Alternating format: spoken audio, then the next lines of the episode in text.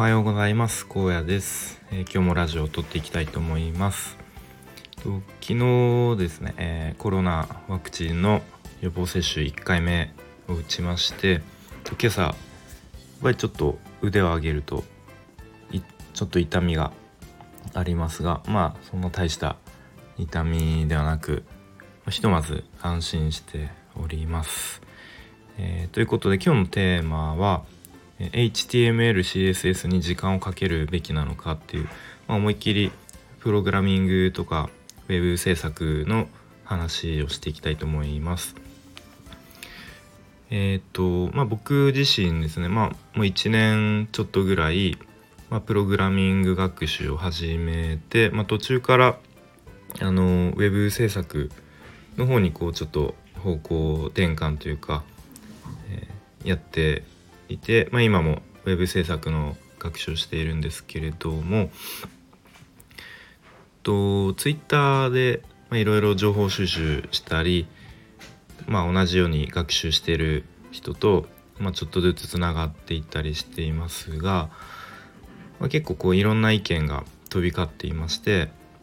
で、まあ、よく見るのが、まあ、HTML、CSS は、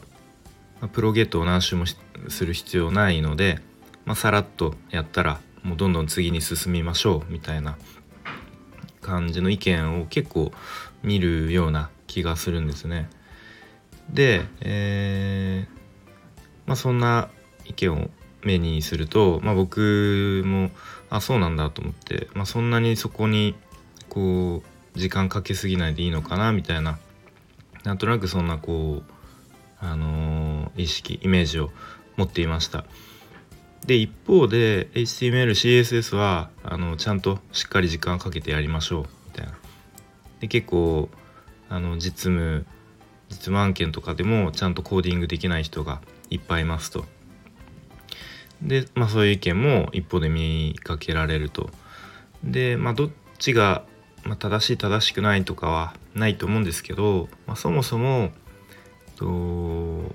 まあ、ウェブ開発においての話なのかウェブ制作においての話なのかによって結構その言語に、かける比重というかかける時間が結構異なってくるだろうなっていうふうに思っています。なので、まあ、それを発言発信してる人は、どういう立場で言ってるのかっていうのをちゃんと見極める必要がまずあるのかなと思いますね。で、まあ、ウェブ開発の方で言うと、まあ、もちろん、えー、HTML、CSS、まあ、JavaScript など、まあ、主にフロントの言語をやる一方、まあ、PHP とか Ruby のバックエンドの言語もやる必要もあると思いますしあとはデータベースの知識も必要になると思うのでで、まあ、僕もえっとまあ今は全然やってないんですけど以前は PHP にもうそれこそ200時間ぐらいかけて、まあ、やっとなんとなく分かってきたかなぐらいの感じですごいこう理解するのに時間がかかりましたね。でデータベースの方もとなんだっけ MySQL かなもうちょっといじったりしてあの簡易的な掲示板、まあ、Twitter ター風の掲示板になんかいいね機能とかリツイート機能をつけるみたいなこう課題みたいのやってたんですけど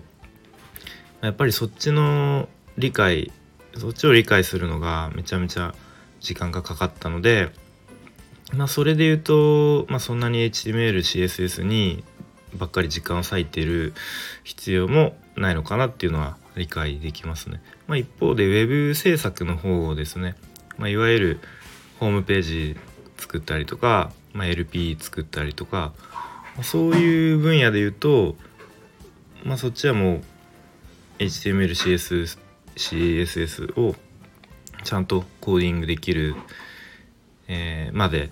やり込む必要がどうやらありありそうだなっていうふうに最近感じてますね。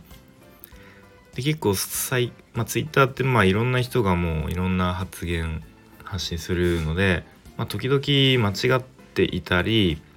こうもともとこうプロであの現場でやってる人から見るとこうちょっとポッと出てきたようななんだろう、まあ、インフルエンサー風な人とかがちょっとうん間違ったというかちょっとこう変な発言するとすぐこうそれを正してくれるようなちょっとこう監視している感じの人もいたりしてでやっぱりそういう人の発信見てるとうん結構 HTML、CSS はしっかりやった方がいいですよみたいな。で、まあ、月5万とか稼ぎたい人だったら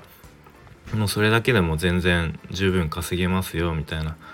むしろ結構言われるのがワードプレスまで、まあ、サクッと学習してすぐ案件行きましょうみたいなこう意見もあるんですけどでもこうワードプレスって結構なんだろうあの外からのこう攻撃受けたりとかそういうセキュリティ面の知識もないとこう逆にクライアントとのトラブルの元になるのであんまり安易にワードプレス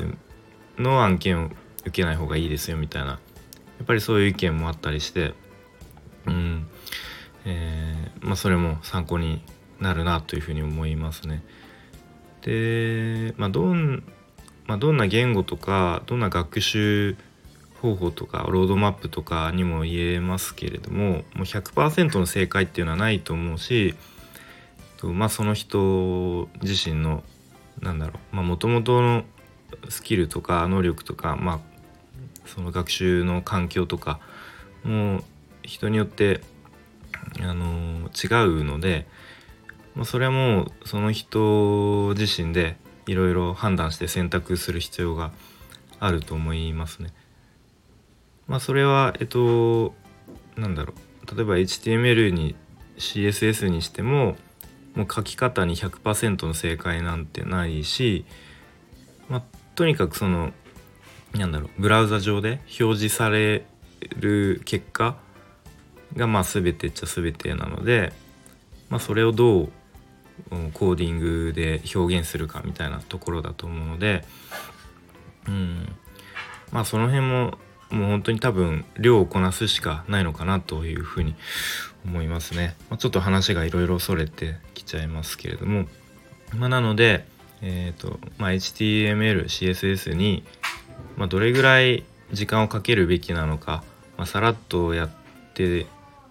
でいいのかそれともしっかりあの時間かけた方がいいのかっていうのを、まあ、そういう、まあ、Twitter をはじめ、まあ、ブログとかでもそうですけれども本当に正しい情報を見極める力、まあ、逆に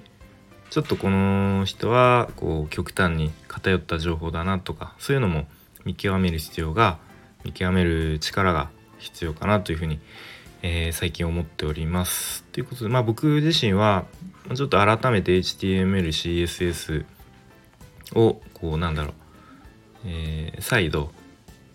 こうちょっと意識的にうんあのー、やっていきたいと思いますね。まあ、具体的には結構、えーと、CSS の設計がやっぱりうんまだもっとこう効率のいいというかもうできるだけシンプルな書き方で例えば共通部分はどんどん共通化していったりとか、まあ、あとは SAS ですね。SAS もまだ使い切れていないので SAS のこう書き方、まあ、いろんな書き方あるのでそれを使いつつ、まあ、できるだけこうシンプルに、まあ、あとは他の人が読んでも分かりやすいようなコーディングをできるようになりたいと思って、まあ、日々コツコツやっていきたいと思います。はい、ということで今日はまあ、プログラミングやあのウェブ制作に関連する話をしてきました。以上で終わります。ありがとうございました。